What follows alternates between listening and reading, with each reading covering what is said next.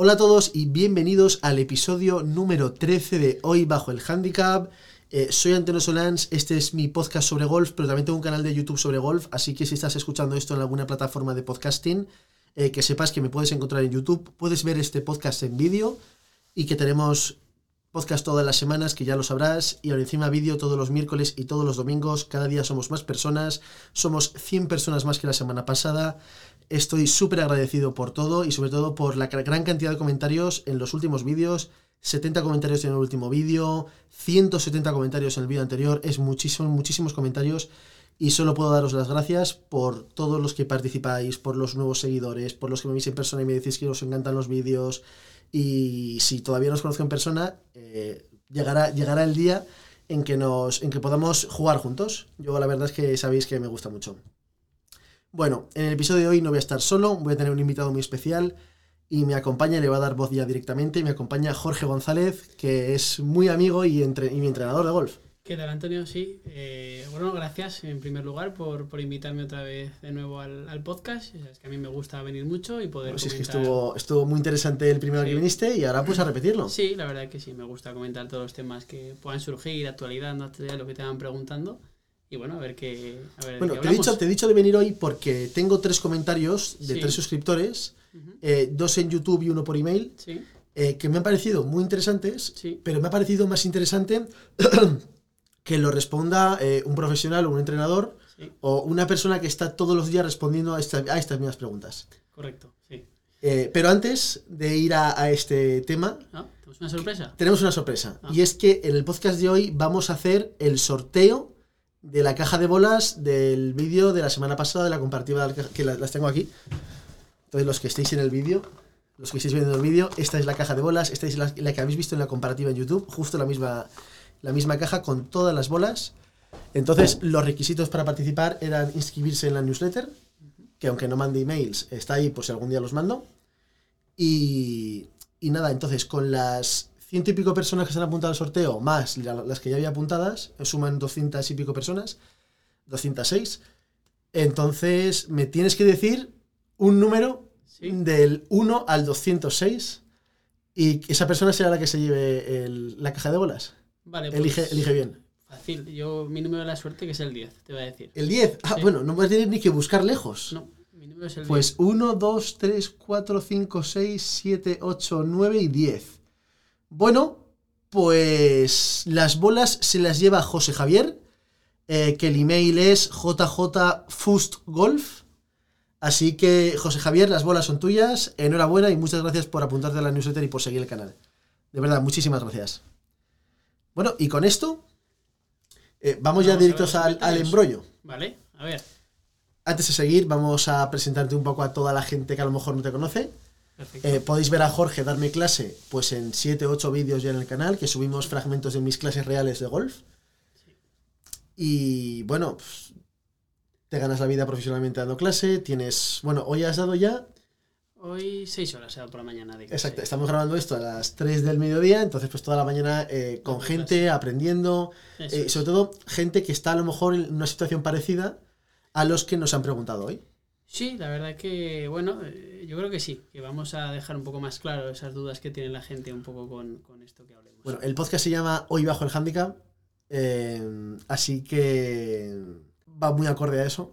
Vale. Así que vamos con la primera pregunta, que es de Pablo C. en YouTube, que me dice, hola Antonio, gran podcast hoy también, incluso mejor que los anteriores, que es difícil.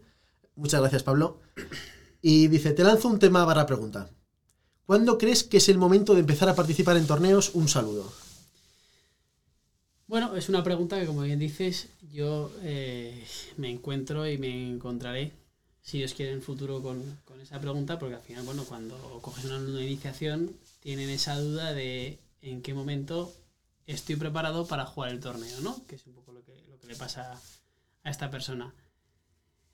A ver, al final no es algo sencillo. Depende, lo primero, eh, como todo en la vida, creo yo, eh, en golf pasan varias fases. Al final tenemos la persona que empieza, que pasan unos meses hasta que consigue un nivel de le doy a la bola y le doy de vez en cuando. A partir de ahí lo normal es que Te le te doy. voy a parar un poquito, ¿vale, Jorge? Vale. que llevas el pantalón de lluvia del, del golf Sí. y es que hace muchísimo ruido cuando, cuando te mueves. Vale, pues Perdóname, ¿eh? No, no, no, No, no, no. perfecto. Muévete, pero no gesticules con el pantalón porque si es, es que se cuela el micrófono. Vale, así. ¿Vale? Perdón, ¿eh? No, no, no, perfecto. Entonces, eh, bueno, cosas del Que, directo. eso es. Que es, que es Sí, bueno, que al final eso, que una persona que una persona que quiere jugar torneos, en proceso, pues primero empiezas en unos meses o un tiempo aprendiendo a darle.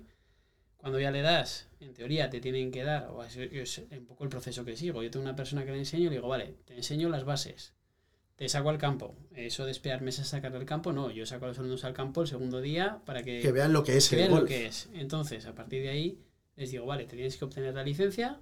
La licencia para mí es una persona que no está preparado para jugar torneos por nivel técnicamente, pero sí que está preparado para jugar el campo de manera autónoma. Cosa muy importante. Vale. Es decir, sabe seguir de manera autónoma, sin que esté yo, las reglas de etiqueta. Castillo Ajá. bunkers, doy paso, arreglo piques, etcétera. Cosa que hay mucha gente que, Que lleva años jugando y que, no, sabe. ¿Vale? Para mí, cuando yo digo que una persona se saque las licencias, todo eso lo sabe hacer. Y sabe comportarse por el campo, al fin y al cabo. En ese momento, cuando el jugador ya mm, lleva y controla lo que es el manejo del campo, y él mismo te dice unos resultados, ¿vale? Sobre todo también hay que escuchar mucho a la persona, al alumno, al cliente. Dice, es que estoy haciendo 7, doble bogey, triple bogey, cuádruple bogey. Bueno, pues ahí ya se sabes que está moviendo, una horquilla de cuatro golpes por encima del par del hoyo. Por tanto, estaría cerca de cumplir un handicap 36, que es el que se suele asignar a todo el mundo que empieza para jugar un torneo. Entonces, en ese momento, pues le preguntas, ¿tú tienes interés de competir? Sí, no, sí, me apetece competir. Bueno, pues ya estás preparado. Ahora bien, ¿en qué momento se alcanza ese nivel de hacer tres golpes o cuatro por encima del par del hoyo? Pues como todo en la vida, como decía antes, depende del nivel de práctica también y de las cualidades Bueno, de cada entonces, uno. eh, para ti, una persona está lista para jugar torneos cuando se hace habitualmente triples o cuádruples bogies.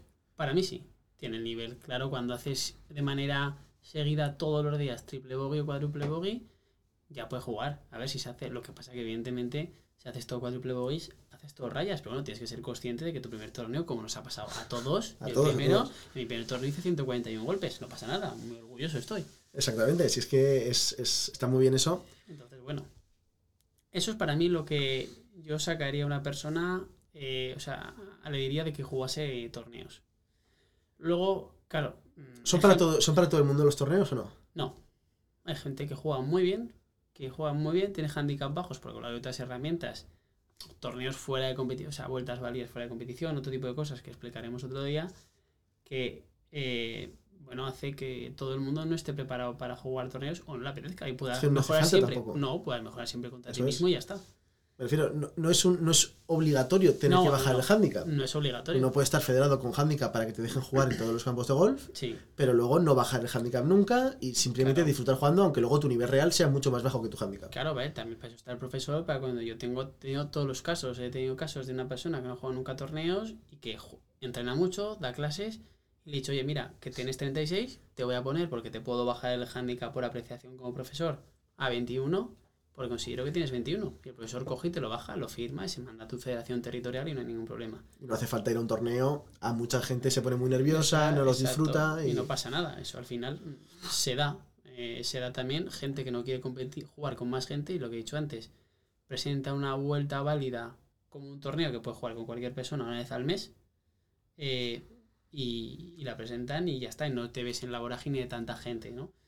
Y luego también está la, eterna pregunta. eh, ¿en qué, lo que hemos dicho antes, ¿no? ¿En qué momento, cuando una persona haga triple o, o sea, haga más, cuando yo, como jugador, llego al nivel de hacer mm, tres o cuatro por encima del par del hoyo, ¿no? Que es un poco la pregunta, que es cuando yo he dicho que saco a la gente a jugar torneos.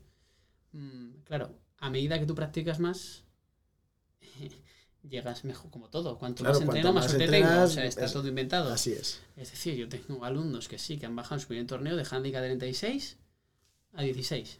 ¿Por qué? Y, a 14. Y a 14. Y a 14. Y a 14, que es un y- caso reciente, me encima. sí, sí, a 14. Y luego podíamos contar anécdotas de una vez que te avisé que te dije, Antonio, estos tres alumnos o cuatro, claro, entrenan, juegan, pero no han jugado nunca torneos y tienen handicap altísimos.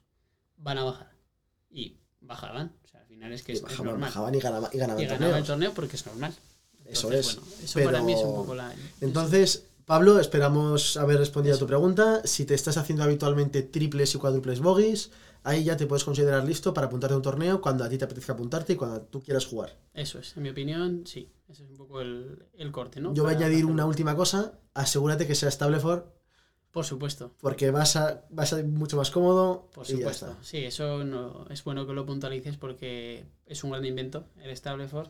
Sobre todo para perder ese miedo a jugar torneos, entonces siempre eso es por puntos, porque si es por golpes, ahí ya estaríamos hablando de otra cosa. Habría que esperar un poco más. Exactamente. Bueno, vamos a ir a la siguiente pregunta que es de Luis de. Santa Cruz de Bolivia. Ah, que me dice, nuevo recontrafanático del golf, juego a tenis a buen, a buen nivel y conocí el golf un poco tarde, pero ahora no puedo parar de verlo, practicarlo en el patio de mi casa y eventualmente en cancha. Me gusta mucho tu canal, soy suscriptor hace unos meses, prácticamente el mismo tiempo que llevo jugando este hermoso deporte. Pues oye Luis, de verdad, muchísimas gracias por la cuenta que me trae y esperamos poder responder a eh, la pregunta que me haces a continuación. Me gustaría que me comentes qué tanto se puede bajar el handicap en un tiempo determinado. Es decir, mi meta debería ser bajar de 36 a 26 en no más de un año, por ejemplo. Gracias, estoy participando en el sorteo de bolas. Eh, ya lo siento, no te ha tocado, Luis. Eh, mucho éxito con tu canal y me, mate- y me mantendré siguiéndote. Saludos, Luis. Eh, objetivos de handicap. Luis está preguntando si de un 36 a un 26 en un año es mucho, es poco, es acertado. ¿Qué objetivo se tiene que marcar la gente? es una pregunta complicada, ¿eh? Yo Porque- creo que depende Eh, mucho de la sí, persona. de- depende mucho. eh. Bueno, mismamente yo, por ejemplo, empecé y en dos años había pasado de 36 a 5, cosa que es muy poco Es habitual. Muy poco habitual. Pero claro, al final eh, yo creo que la clave está primero en las cualidades físicas eh, de cada uno. ¿no? O hay personas que cogen un palo de golf y se, No. le- se les da bien directamente. Sí, a ver, hay una, cosa, sí, hay una cosa que no nos tenemos que engañar tampoco. Una persona que baja el handicap significa que está cerca de hacer pares, bogies, al final restarle golpes por distancia. Al final la distancia es muy importante y cada día más. Es decir, si tú no le das una cierta distancia para llegar en regulación en un par 3 en 1, en un par 4 en 2 y en un par 5 en 3, mm, nunca vas a poder ganar esa distancia y nunca vas a poder Y bajar te va, a costar, handicap. te va a costar, más. Cuanto más fuerte le pegues, más, fácil, rápido vas a bajar el fácil, handicap. Exacto. Eso es una cosa, yo creo que importante a. Que luego hay que, hay que- decir que es- esto indi- indica eh, velocidad en la bajada de handicap. Que luego hay gente que va mucho más corta, que a base de juego corto y entrenamiento consiguen tener handicaps también. bajísimos. Claro, exacto. Pero es más lento. Sí, sí, sí, sí. Y, y luego, pues eso, el número de horas. Si tú entrenas seis días a la semana, cinco días a la semana y das clase, porque aquí sí que. eh, ya no por el mero hecho de que sea profesor, voy, voy a obviarlo, ¿no? Eh, este es el deporte, yo practico muchos, porque también me dedico al tema del deporte en general. Eh, que si no das clase, al final no mejoras, te estancas, Hay que coges entrenar. vicios, hay que entrenar. Hay que entrenar En con, todos con un Hay entrenador. que dar con un entrenador, porque si no, mm, no, los profesionales del tour tienen todos profesor. Entonces, pues todos aquí lo mismo. Eh, en eso, una vez que tienes, entrenas y juegas y más o menos las cualidades, pues hombre, lógicamente, yo sí me marca unos objetivos poco estándar. mm, Tardaría, por lo menos cuando una persona que empieza de cero, tarde un año, un año y pico a jugar, un año a jugar torneos, también depende de la práctica. Hay gente que a los tres meses está jugando torneos. Es que es, no hay una temporalidad eh, oficial, pero bueno, depende, es que depende del número de, de, de práctica. Es que no, no, tampoco puedo marcar cada tres meses eh, vas a jugar. Podemos poner un supuesto que es el de mi amigo Jorge. Que Por encima ejemplo. la gente, eh, ¿lo sabe muchos de los suscriptores lo conocen y lo han visto. Todo su aprendizaje lo han ido viendo en el canal. Vale, Un jugador eh, joven, eh, habilidoso y que juega largo. Pero Sí. que no ha dado una clase nunca. sí, Entonces, en un año ha pasado de no saber nada a, darle. a, estar, a darle, a estar federado incluso con handicap. Vale, Que a lo mejor si hubiera dado clases o lo hubiera hecho con cursos de iniciación, todo este proceso, en vez de durar un año, hubiera durado tres meses. sí, seguro. Lo más probable. 100%. No, no, es 100%. En ese caso, 100%. Y, y este sábado juega su primer torneo, Sí. que no va a cumplir ni de coña. Su handicap 36 Va a estar complicado. va a estar muy complicado. eh, nosotros hemos apostado por... También hay que tener en cuenta que juega en pitch and pad y en realidad juega con handicap 8, Claro. limitado. Exactamente. Entonces, te- entonces jugando mucho par y mucho bogey. O sea que no es fácil. Nosotros le damos 8 puntos de estable forma. Sí, más o menos, de 8 a 10. Luego igual nos, nos gana, ¿no? Ojalá, Pero ojalá no ojalá nos ojalá no equivoquemos. Pero... A ver, hay ejemplos, yo te tengo otros alumnos que en un año, como tú bien sabes, en, sí, en cuatro o cinco meses eh, han estado jugando torneos y han bajado en un año de handicap 36 a handicap 16 sólido, además, que lo cumplen y juegan. ¿Qué Sí, pasa? un handicap real. Pues son gente que juega todas las semanas, todas semanas, entrena tres veces, se van a pegar bolas, les dices una corrección y se enfadan porque no les sale la corrección y se van a pegar bolas tres días después. Luego me mandan vídeos que se están liando.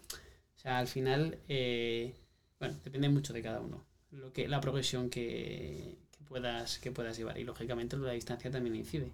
Entonces, ¿qué le podemos decir a Luis? A ver, ha dicho que él juega tenis a buen nivel, por lo tanto vamos a reconocerle Bueno, yo le- yo podría- eh, distancia. Yo le podría decir a Luis eh, dos cosas. Primero, que valore el cuánta práctica le da al golf. Si, si juega mucho Si poco, juega mucho o poco. eso es. Eso es lo primero que tiene que saber. Que si no da clases que dé, para que le marquen unas pautas a seguir. Que lo va a acelerar todo el Que proceso hacer todo el proceso muchísimo. Y a partir de ahí, mm, con una práctica media, tampoco te digo seis días a la semana, porque es imposible, pero estamos hablando dos de días a la semana. tres días, un día de clase y dos de práctica. Con esa práctica a la semana, con, con- hablamos de una edad de una persona que más o menos sea fuerte, una edad media, o entre 35 y 55 años, más o menos. eh, yo creo que se puede marcar el objetivo de en un año bajar de 36 a 28, más o menos. Bajar 8 puntos de handicap, a mí me parecería lógico. Con, esa, con esas pautas. De, si no haces nada de eso, bajar de 36 a 26 es muy difícil. Ahora no recuerdo los porcentajes, pero me parece que eh, por debajo de un 3% de la población está. eh, No, por de- creo, que, ¿Cómo creo, era? que es, creo que es algo así como que solo el 20% de golfistas era. llega a bajar de, de handicap es. 20. Eso es, eso es. Eso es uno de los Entonces- datos, es un dato muy interesante a, a Como conocer. es, es increíble lo, lo- que la gente tiene, que, tiene que ver lo complicado que es Claro, que la gente handicap 20. vemos eso, que parece que contamos a la ligera que baja una persona de 36 a 14, pero no lo es, o sea, es muy complicado.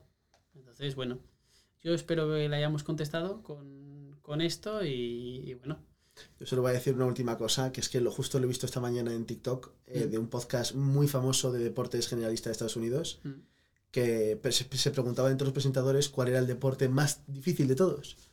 Y que todos decían o golf o béisbol. sí, Pero había una respuesta de golf que me ha encantado y decía que el golf, el, el- la, la diferencia de calidad que hay entre el amateur normal y los mejores del mundo del PGA Tour, esa diferencia es mayor que en cualquier otro deporte. Que en cualquier otro deporte, el- el que, lo, el que lo, lo practica normal, es, hay menos diferencia entre el profesional que en el golf. sí, sí, sí. Y es completamente cierto. Sí, hombre, yo a eso que del béisbol y del golf incluyo el, el salto con práctica, que al final... Dicen que es muy técnico. Eh, sí, en deportes de técnica, solo técnica, eh, estaría el golf en primer lugar o en el segundo y no me acuerdo. El pértiga en primero y golf en segundo. O sea, ahí están. La gente normal quiere ser futbolista profesional Sí, y los quiere ser, perdón, la gente normal quiere ser futbolista profesional, sí. pero los futbolistas profesionales quieren ser, jugadores, exactamente. Exacto. Sí, quieren ser handicaps de una cifra. Se, bueno, contentan con eso. O sea, futbolistas, eh, baloncesto también. No te había que Pau Gasol está. No, Pau. Gasol, ahora que ha dejado el baloncesto, debe estar enganchadísimo al, al golf. Exacto. Oye, bueno, visto- eh, Carlos Sainz Jr. He visto hoy que jugaba con Bueno, Carlos Sainz ha estado, Chacarra. ha estado jugando con los con españoles en Estados Sí, Unidos. Ha grabado vídeo en el canal de YouTube del PGA Tour jugando con Poulter. Sí, sí. Eh, no, aprovechando que estaba en la Fórmula 1 en Sí, Estados sí. Unidos, ha dicho a jugar al golf con todo el mundo. Correcto. Y sí, sí, pues. Que eso, que la gente sepa lo complicado que es bajar el handicap. Y que Sí. un handicap 18-20 es Sí. súper digno. Sí. Y que cualquier persona que salga a un campo de golf y disfrute en el campo de golf ya tiene que estar contenta. Sí, a ver, al final hay una cosa que me voy a decir que igual, bueno, eh, no nos engañemos. El golf no es fácil. No lo es, muy el golf complicado. es complicado. Lo que pasa que es muy importante que las personas que te lo enseñan, me da igual que sea, ya no te voy a decir ni que sea un profesor. Si tienes algún amigo eh, o un profesor, o que, que el que te- no, mejor que sea un profesor, pero el que te lo enseñe, que te lo enseñe fácil. Porque no es nada sencillo enseñar fácil para que la persona avance, Ya, ¿vale? Con lo cual, pues bueno, eso es lo que... ahí, ahí queda dicho. Ahí queda dicho que no, no- no es tan fácil como parece. Bueno, y vamos con el último comentario de José Antonio en, en YouTube, que comenta. eh, buenas Antonio, soy José Antonio. eh, ya he comentado varias veces por aquí, quería proponerte un tema para que ayudes un poco con tu punto de vista. Pero es un tema que me ha parecido más interesante conocer tu punto de vista que el mío. ¿Vale? El tema es si es el exceso de información que hay muchas veces en el golf Eh, yo hace poco tenía un swing maravilloso y estaba jugando bastante bien para llevar poco tiempo en este maravilloso deporte y por culpa de algunos profesores y demasiados consejos lo he estropeado todo. Es más, ya no recuerdo ni cómo pegarle natural a la bola. Lo veo todo muy artificial por culpa de esta información. Un saludo. Hay mucha información en el golf. eh, es bueno tener muchos profesores, varios profesores. ¿Hasta qué punto uno puede guiarse por consejos que le dan? Esta es una pregunta muy interesante y, y compleja. eh, en la que, bueno, me voy. Ya que la voy a responder, también me voy a permitir el lujo de atizar también al. Atizar, bueno, lo he dicho mal, ¿no? Eh, Atiza, atiza, no, no, sí. atiza, atiza. Yo te ayudo. Sí, no, al final también al alumno en este caso, ¿no? Eh, al alumno porque, porque está claro que, a ver, hay, hay una cosa que es fundamental. Primero, hay mucho contenido inglés, sobre todo en inglés, pero bueno, y en español, de vídeos. En YouTube, todo lo que quieras. Eh, la gente tiene que ser consciente que lo que ves en un vídeo es un movimiento aislado para hacer una cosa y el swing no son movimientos aislados. Es un conjunto de movimientos que hace que tú golpes a la bola. Eso es lo primero, porque es un movimiento dinámico. Entonces, bueno, que te salga lo que ves en el vídeo. Luego en tu swing es muy complicado. Para eso necesitas un especialista que sepa transmitir eso de ese vídeo que tú has visto en tu swing, porque puede ser que el profesor te esté trabajando otra cosa. Por tanto, hay que saber filtrar mucho la información de los vídeos y todo el contenido gratuito. Que se vea todo el contenido que hay. Tema... Yo aquí voy a hacer un, un pequeño inciso. Yo creo que el contenido de Golf Online eh, se, enfoca, se enfoca un poco mal. Yo creo que tendría que ser más enseñar teoría del swing y teoría del movimiento Sí, que eh, solucionar el slice, por ejemplo. por ejemplo, es que la gente, si no entiendes el concepto de cómo llegas a hacer un slice, Claro, yo creo que se tendría que explicar qué produce el slice y cómo entra el palo para que salga un slice. por ejemplo, Pero no decir, no, no hacer un slice que se puede generar por muchas cosas distintas sí, y verte un vídeo que te soluciona una de ellas. claro. Es que Luego al final puedes estropear el swing Claro, cuando es que- tontería. Es que, por ejemplo, si tú tienes un mal grip, incide en que hagas un movimiento más plano y que jugues la bola. Todo eso, no te lo expliquen eso, decir, oye, mira, es que si haces esto, te va a llevar a esto, a este movimiento, a este plano del palo, y entonces pegarás un hook. Y entonces corriges el hook. ¿Y qué hago para corregir el hook? Tú al final ves el slice, el hook, haz esto, haz otro. Es que igual tú estás pensando que tienes que hacer lo que ves en el vídeo y el problema está, no sé, me lo invento, en que tienes mal puesta la mano derecha. Que puede ser. Que puede ser, perfectamente. Entonces, bueno, eso, eh, eso por un lado. Luego, eh, es muy importante a nivel profesores, eh, no por decir más, eh, sabes más. Yo hay gente que necesita, hay alumnos que necesitan un tipo de feedback más técnico, porque esa persona, en este caso tú, por ejemplo, que necesitas un feedback técnico, tampoco muchas órdenes, pero sí técnicas y complejas, porque estamos en un Sí, nivel bueno, alto, A mí, a mí a veces, a veces soy yo el que te da el alto en las clases. Me quieres explicar demasiado. o me quieres hacer más cambios de los que yo, yo, puedes- yo admito asumir, en, un es rato. que tú puedes asumir No puedo eso. pensar muchas cosas a la vez. Yo me da Sí. para pensar una o dos cosas en cada swing, Sí, no más. Pero al final es una persona que, que le puedes dar un, un feedback, un cambio complejo que lo va a entender. Lo va a entender y lo va a saber más o menos, por lo menos entender y luego transmitirlo. Eso Depende es otro, eso es Eso es otro sí. tema. Eso es otro tema. Pero bueno, eh, con lo cual, eso de información, bueno, información te tienen que dar acorde a lo que necesites. Normalmente no suele ser muy buena idea dar muchos conceptos porque lías a la persona. Al revés, cuanto más, cuanto menos dice el profesor y más atina en ese ojo analítico que es fundamental en un profesor, mejor. ¿Vale? Eso sí, también como alumno tienes que tener la capacidad, porque a mí me pasa, y voy a poner el pádel, yo cuando me dan una clase de pádel, yo paro la clase y digo, a ver, ¿esto por qué es? ¿Hacia dónde va? ¿Y con qué objetivo lo persigues? Porque a mí que me echen bolas o tirar bolas por tirar me sale muy malo. Entonces, esto pasa lo mismo si tú llegas a un profesor. Yo le diría a esa persona, digo, a ver, tú tienes que sentar y decirle, oye, profesor, oye, mm, Juan, ¿qué objetivo persigues? Que llegues a colocar el palo en esta manera. Vale, yo como alumno lo asumo, perfecto. Profesor, dime qué vas a cambiarme para llegar al palo ahí. Esto, esto, esto y esto. Vale, entonces el alumno está subiendo el cambio y está viendo que el profesor tiene una planificación de los cambios que va a ejecutar sobre ese alumno. Lo que le ha pasado a esta persona es, coge el palo, tengo habilidad, la estoy pegando bien, dice, pues voy a dar una clase o varias clases para mejorar, que perfecto, y de repente le dicen, mm, colócate así, desgira, baja las manos, pon no sé qué, pon no sé cuántas, y ya se encuentra que no hacía ni lo que hacía te antes, saturan, claro. se ha saturado, se ha saturado, Sí. está bloqueado. Entonces, el co- consejo que le voy a dar es que ahora que está bloqueado, que puede ser que se bloquee un alumno, porque hay veces que todos pecamos, bueno, a mí me ha pasado alguna vez de dar exceso de información, contigo el primero, que un día dije, Antonio, reculamos hacia atrás, que no, Ah, no pasa bueno, nada. Fue, fue así. fue así. Y dice, oye, Antonio, hacia atrás. Bueno, perfecto, Jorge, pues hacia atrás. Y volvimos a hacer otro tipo de corrección y lo enfoqué por otro lado. Yo le diría que dijese a su profesor, oye, mira, dime qué objetivo persigues con este cambio, para qué me lo estás diciendo y dime poco a poco lo que, porque todo lo puedes hacer secuencial. Al final, pues mira, pon mejor la postura, pon mejor la subida, vamos a trabajar el grip y lo demás, natural. Ahí estás diciendo una cosa muy interesante y es que el alumno, aunque no sepa de golf, Claro, sabe si lo que le están diciendo tiene la capacidad de hacerlo, si lo entiende o si Exacto. se ve capaz. exacto. Entonces, si el alumno directamente no comprende o no se ve capaz de hacer Claro, o le está doliendo lo que le están diciendo que haga, correcto. eh, no tiene la capacidad de hacerlo, el alumno es el que tiene que decir, oye, perdona, X Claro. profesor, eh, esto no, explícamelo de otra manera. es por lo que es muy importante que tú, que la gente, o sea, que tú como profesor le hagas entender al alumno el concepto general de swing, porque hay un concepto, al final hay una colocación, un tipo de movimiento natural, de manera general, no hace falta, quiero decir, no hace falta volverse loco. Y si el alumno entiende eso, podrá tener esa capacidad analítica de decir, vale, me están mandando esto, quiero ir hacia ahí y tengo que trabajar esto en este tiempo, esto en este tiempo y esto en este tiempo. Entonces yo creo que con eso por lo menos solucionaríamos el, el, el bloqueo, pero al final esa persona tiene un bloqueo. Esa persona ya se pone delante del palo y dice, Y madre mía, ¿y ahora qué? Me han dicho esto, que evidentemente estará bien dicho porque te lo ha dicho un profesor, pero no sé hacer, no sé aplicar en mí para que vea los resultados, porque luego hay otra cosa que voy a, meter muy importante. Cuando tú cambias algo en golf, en el campo de prácticas, lo normal es que el movimiento cambie, pero la bola le pegues mal.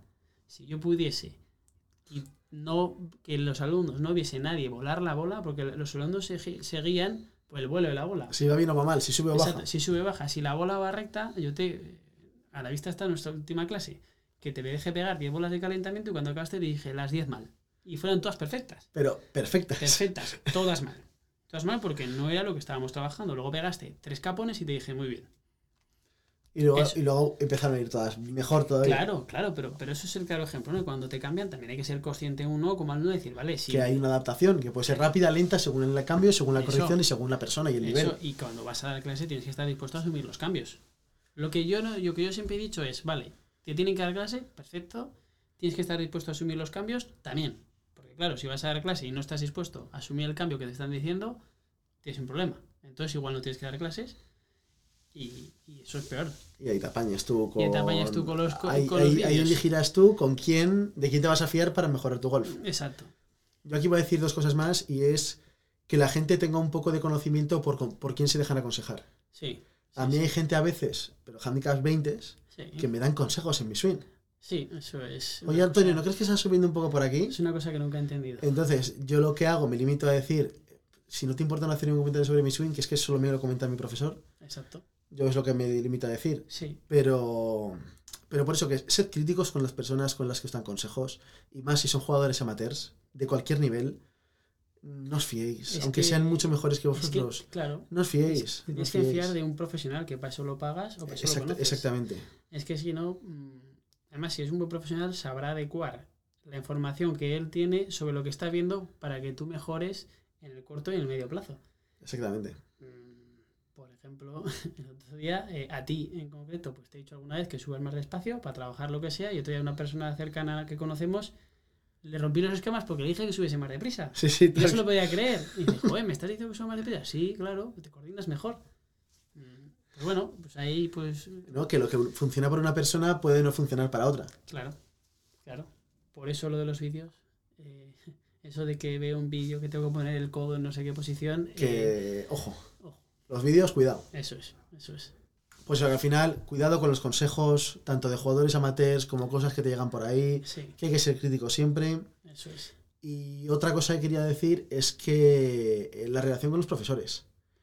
Eh, si uno no tiene la confianza de decirle al profesor que le está corrigiendo, esto no me está funcionando, eh, cambia de profesor o, o replanteate eh, tu forma de, de entender el golf. Sí, es muy importante. Y, y cuando, en cuanto uno tiene dudas de su profesor, yo siempre lo digo, uno no puede tener dudas de su profesor. No, porque entonces no, no usas, no, asumes el cambio. Exactamente. Entonces, si uno tiene dudas por cualquier problema, porque una persona te ha dicho que le han explicado lo contrario, por lo que sea, lo mejor es hablar con el profesor y decirle, oye, esta persona me ha dicho esto, que es lo contrario a lo que me has dicho tú. Y ya el profesor que, que se explique. Exacto. O la semana pasada me explicaste esto y esta semana me has dicho que haga justo lo contrario. ¿Por qué? Es imposible que mi swing haya cambiado tanto de una semana a otra.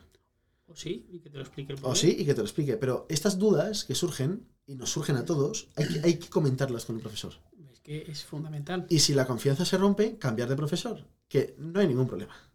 No, al final tú eliges un profesor, pagas un servicio y si te estás contento, continúas evidentemente. A ver, lo lógico es que tú creas un vínculo de confianza absoluta con el profesor, como es normal, porque pasan muchas horas, porque hemos dicho que es un tema complejo. Yo te veo que te está pasando que al final acabas siendo amigo de todos tus alumnos. Lógico, porque paso muchas horas con ellos, intento pues joder, que mejoren lo máximo posible, eh, cuanto antes. eh, hay veces No, pues, que que pasan mucha- por procesos de frustración. Mm, Y que muchas veces es más eh, que nosotros lo llamamos el psicocoach. Sí, Que sí, al sí. final hacéis más de, de psicólogos Sí, que, de otra cosa, de dar confianza al alumno, de que no se frustre con sus problemas, y eso es lo que, a lo que os dedicáis, porque a veces el alumno tiene un swing bueno y lo que hace luego en el campo no es acorde al swing que tiene, aunque haya cosas que corregirle. Hay que darle esa confianza para que se crea que puede hacer pocos golpes en el campo de golf. Sí, y es que esa, esa relación, tú eres el claro ejemplo, ¿no? Que cuando empezamos a dar clase, hace ya un año y pico, dos, no me acuerdo. Oh, yo creo que ya tres, Más, casi. tres ya que tres. sí, bueno, sí. pues has bajado a primera categoría, no está mal. No está mal, no está mal. Eh, una de las primeras correcciones era Antonio, mm, así dicho a grosso modo, ¿no? Que era por muchas más cosas, pero Antonio, mm, pega a 45 grados a la izquierda, saca el palo por fuera y cruzalo hacia la izquierda todo que puedas. Las Era un primeras- hachazo, las- era, era una sensación que dices, es imposible que, salgan sensación salga recta. Y salía recta. Claro, si no tienes fe en lo que te están diciendo, le dices al profesor, pero ¿qué me estás contando? Eso es. Eh, nu- nu- nuestras primeras clases fueron transformadoras, ¿eh? Sí, sí, sí. sí. Ahora encima me pilló que yo entrenaba entre clases, eh, hubo ahí un par de meses que dimos clase todas las semanas, eh, con cambios muy importantes que yo entrené y adapté muy bien. sí. Me acuerdo de un cambio de grip. La primera clase me hiciste un cambio de grip que yo dije, madre mía, lo que me va a costar, Con handicap 8, nada menos. O eh, 9, lo que me va a costar cambiar esto. Y, y la verdad es que no. No. me costó, lo puse, varios cubos de bolas pensando solo en el grip y, y luego bajé dos puntos de handicap en los siguientes dos meses. Sí, sí. Que eso está, está, Está muy bien. bien. Sí, sí, sí. Estas primeras clases son muy divertidas. Y en las últimas, También. También, El están- otro día- las últimas están- están siendo muy buenas. Estuvo divertida, sí. sí. Bueno, ¿algo más que quieras comentar? No, yo creo que ha sido muy interesante el, el poder venir y hablar de estos temas porque es algo totalmente habitual y normal que yo tengo estas conversaciones todas las semanas, a todas horas. Claro, de- estas preguntas te las harán todos todas los las días, semanas, todos, los días. Todos los días, cuando juego torneos, cuando estoy listo para salir al campo, cuándo puedo jugar solo, cómo hago eh, para no sé qué, eh, cuánto me ves, cómo me ves para bajar el handicap, qué nivel me ves para... ¿Qué crees que tengo? Voy a bajar mucho en este torneo. Eh, bueno, pues todo ese tipo de preguntas al final, pues, pues a los profesores te las van haciendo, claro. Y bueno, hay que saber también, en mi opinión, la expectativa el golf es muy complicado. Por tanto, expectativas es mejor empezar de abajo Controlar las contra expectativas. expectativas porque no es sencillo. Cuando uno va al campo de golf pensando que lo va a reventar y que lo va a hacer espectacular, Eso es, te revienta. te revienta, te revienta. El golf te la devuelve, ahora encima rapidito. Eso es, eso es. Entonces, bueno, en ese sentido, que la gente vaya con tranquilidad, que esto es difícil y, y bueno, eh, poco más, puedo decir. Pues nada, Jorge, muchas gracias por venir al podcast una semana más. A ti, Antonio. Y yo voy a aprovechar a despedirme de todos vosotros. Que si has llegado hasta aquí, muchísimas gracias. Que nos comentes tu opinión. Eh, si das clases, ¿cómo es la relación con tu profesor? ¿Es una relación de confianza, de incluso amistad? Eh, cuando te dice cosas que no te gustan, eh, se lo comunicas al profesor y dices, oye, yo esto no es que no lo acabo de ver, me lo puedes explicar de otra manera. Eh, y pues eso, comenta cómo es la relación con tu profesor en los comentarios y que nos vemos eh, pasado mañana en un nuevo vídeo y la semana que viene con un nuevo podcast. Muchas gracias por estar ahí, Jorge. Antonio, Fuerte abrazo. gracias, igualmente. Hasta luego. Hasta luego.